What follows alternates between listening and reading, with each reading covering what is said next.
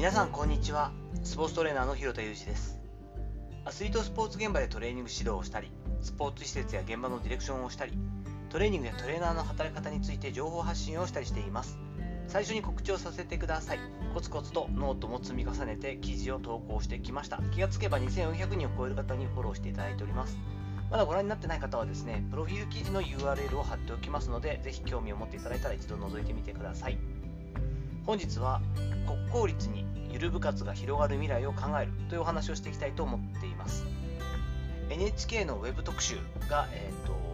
あったんですけれどもその中の一つの記事がとても読み応えがあって考えさせられました。Twitter の方にも拡散というかですねリツイートさせていただいたんですけれどもそれがですね進む部活動の多様化競技力向上はどうなるというものでした。こちら URL ちょっと長い記事ではあるんですがぜひ興味ある方読んでいただきたいなと思っておきますので貼っておきます。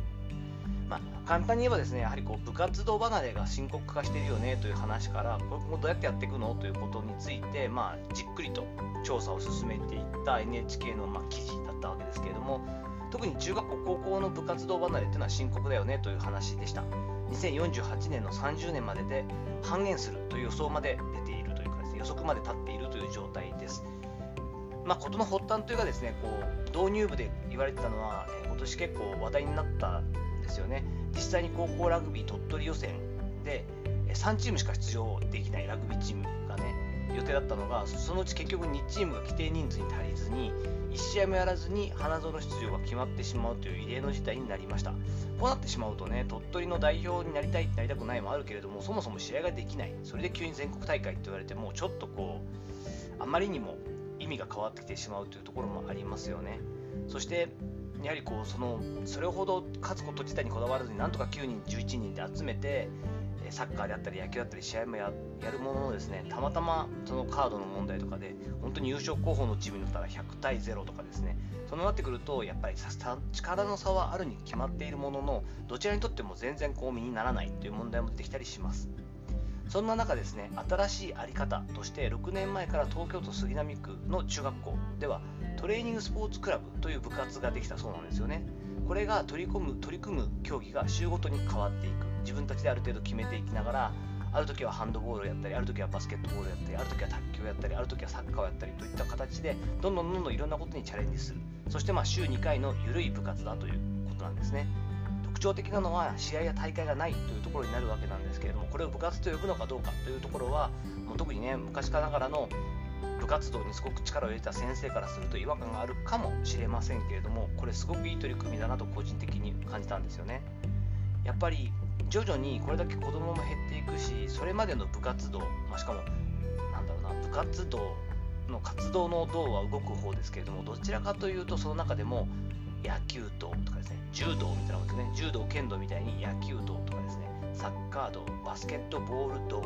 みたいな感じで何でもこう競技スポーツにしてしまうのが日本のこう部活の良くないところにもなってたんじゃないかなというところもあるんですよね。昔はそれでも良かったのかもしれません。子供がたくさんいるしやはりある程度競争社会だったわけなのでそこが即していた部分もあるのかもしれませんが今はですねそういう風になっていかない子供の数も少ないそして競争する意義とか意味が見出せない子も多い。どちらかというと本末転倒なのはそういったものに無理やり入らされて運動嫌い、スポーツ嫌い、競技スポーツ嫌いになってしまうことなんですよね。競技スポーツなんて好きじゃなくても別に構わないわけです。レクリエーションとして障害スポーツが楽しめる人が多い方が健康寿命も伸びるし仲間も増えるしその中でコミュニケーションも学んでいける私はそんな風に考えているんですけれども徐々にですねレクリエーションスポーツとしての部活動そして競技力向上目的のクラブチームという海外のような進み分けがもっともっと分かりやすくできていけるんじゃないかなということに期待したりしています。そのためにはまずやはりこう県立というかですね公立の中学校を中心とした国公立ですよねがゆる部活をどんどん作っていくと素敵だよなと思っています。やっぱりこう私のところの子供たちを考えてもですね次女なんかはずっと小学校からサッカーやっていまして埼玉県という恵まれたところにいますから女子サッカーがずっとあるチームに入ってるんですよね。で中学校の時はクラブチームに入ってでも中学校自体も部活は何か入らなければいけないという決まりがあったのでパソコン部に入ってたんですけどこれもちょっと正直意味があるのかどうかっていうところもみんななんで必ず入らなきゃいけないのかっていうのもちょっとうんってなるところもあるしその上で高校になったら部活として女子サッカー部があったんでそこに入っています。入っていて本人は楽しんでいるしある程度競技力を求めてもいるしある程度楽しくやることもあるというちょうどいいところの塩梅なので彼女からしたら最適ではありますがこれがどちらかによってしまいすぎていると多分楽しくなかったんだろうなというところもあるんですよね。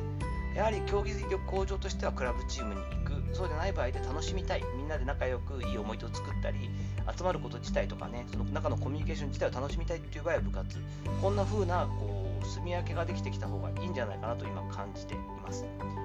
運動の楽しさを知る。仲間との緩いけれども少しクローズドなつながりを覚えていく。そして何より気分転換ができる。スポーツの楽しささえこの時期に経験してしまえば障害スポーツに取り組む人の数はもっともっと増えていくと思うんですよね。なんとなくスポーツをやるやらないってなると真剣にやらなきゃいけないとか本当に勝ち負けとか、えー、競技力向上を目指さなければいけないという風潮が日本にはあったりします。そんなことないですよね。スポーツってもともと遊びですから競技スポーツだけでなくレクリエーションスポーツがあってその2つが混ざることなくしっかりと区別された上で共存ができる。やっぱこう成熟した社会っていうのはこんな文化ができていくんじゃないかと思っているんですけれども日本においてはまだまだこういった文化がありませんが少しずつですねこの災い転じて福となすではないですけれども子供が少ない実際に部活動の存続が難しいこの状況の中でゆる部活という感じでですね中学校を中心にまずは公立からどんどんどんどんそういった部活が増えていく。選択肢としてゆるくスポーツを楽しむレクエーションスポーツよりの楽しみ方をするという文化が育まれていったらいいんじゃないかなと思って期待したりしています。